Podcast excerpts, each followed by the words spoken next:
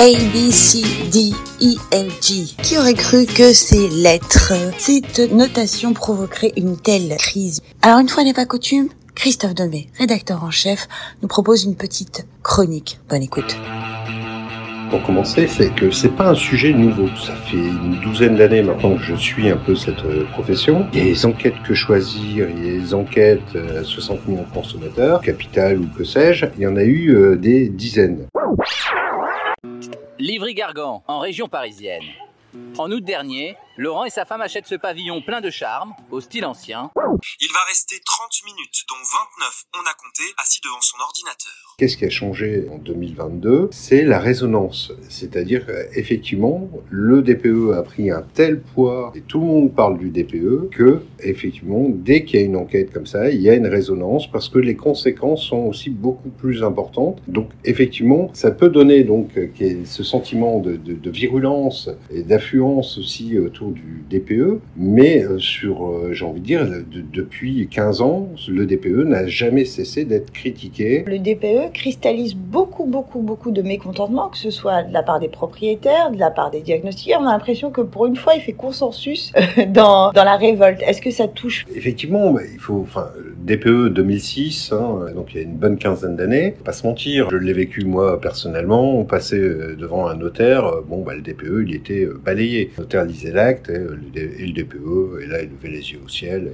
Donc ça, c'est une expérience personnelle. Et effectivement, le DPE, bah, c'était un rapport, on le mettait à l'acte de vente ou au bail, euh, parce qu'on pouvait pas faire autrement. Aujourd'hui, c'est un peu plus qu'un rapport. Toutes les enquêtes, tous les sondages le montrent, et Dieu sait qu'il y en a eu euh, dernier mois cette année, tous les montrent qu'il y a une, comment dire, une appétence un peu plus forte, un peu plus importante euh, du, grand public pour la performance énergétique. C'est d'autant plus fort que la loi climat résilience. Euh, cette loi, en fait, hein, c'est une loi qui va faire entrer l'écologie et donc le bon sens dans la vie quotidienne des Français commence à être connu aussi du grand public, à force d'être répété les interdictions de location des passoires énergétiques, gel des loyers, il y a, il y a une caisse de résonance énorme que, que n'avait jamais eu le DPE jusqu'à présent. Donc effectivement, oui, il y a des enjeux, pas... Euh, Mais peut-être qu'il y a 15 ans, il n'était pas aussi dur. Je me, je me fais l'avocat du diable 30 secondes. Il... Oui, oui, mais ça, c'était une volonté qui était là. Moi, je me souviens que dans, dans les discussions de loi dans les années 2010, il y avait déjà cette volonté d'adosser un tas de dispositifs au DPE, mais à chaque fois, le législateur a dit euh, ah non stop on arrête là le DPE n'est pas fiable. Bon, la réforme du DPE est arrivée, le DPE est censé être fiable, donc euh, aujourd'hui on peut lui adosser tout ce qu'on veut. D'accord. Vous en tant qu'observateur, en tant que journaliste, je crois que ça fait 15 ans que vous, vous traitez un petit peu euh, ce sujet. Est-ce que vous avez vu le métier de diagnostiqueur de, de diagnostiqueur immobilier évoluer? Genre, Moi je veux dire un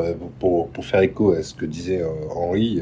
Non les professionnels immobiliers, on les attend au tournant, et positivement, on les attend euh, commercialement sur le conseil en la matière. Bon, euh, c'est pas que les agents immobiliers, c'est un petit peu tous les corps de métier hein, euh, qui vont devoir évoluer avec cette transition écologique. Les agents immobiliers, mais on a cette transition écologique, on, gouvernement lui a donné le nom de transition. On pourrait parler de révolution. C'est un petit peu, je la compare un petit peu à la révolution numérique dans laquelle nous sommes toujours, qui a été entamée il y a une vingtaine d'années. Et cette transition écologique, même puissante, et va être amenée à redessiner les frontières des métiers. Et ça vaut pour les agents immobiliers, ça vaut pour les diagnostiqueurs également. Aujourd'hui, effectivement, comme on disait, parce qu'à présent, les diagnostics immobiliers, c'était des rapports, c'était une obligation légale, ah, bon, qui ne faisait plaisir à personne, mais il fallait le faire. Et puis, bon, les rapports, c'était là, c'était pas forcément bien lu. Effectivement, aujourd'hui, ils sont un peu plus lus. Ça change quoi? Bah, Ça change le regard du public est peut-être en train de changer, parce qu'il y a cette caisse de résonance médiatique euh, qui parle euh, quasiment tous les jours. Moi, je vois passer des articles sur le DPE. Donc, le regard du public est en train de changer peut-être sur ces diagnostics,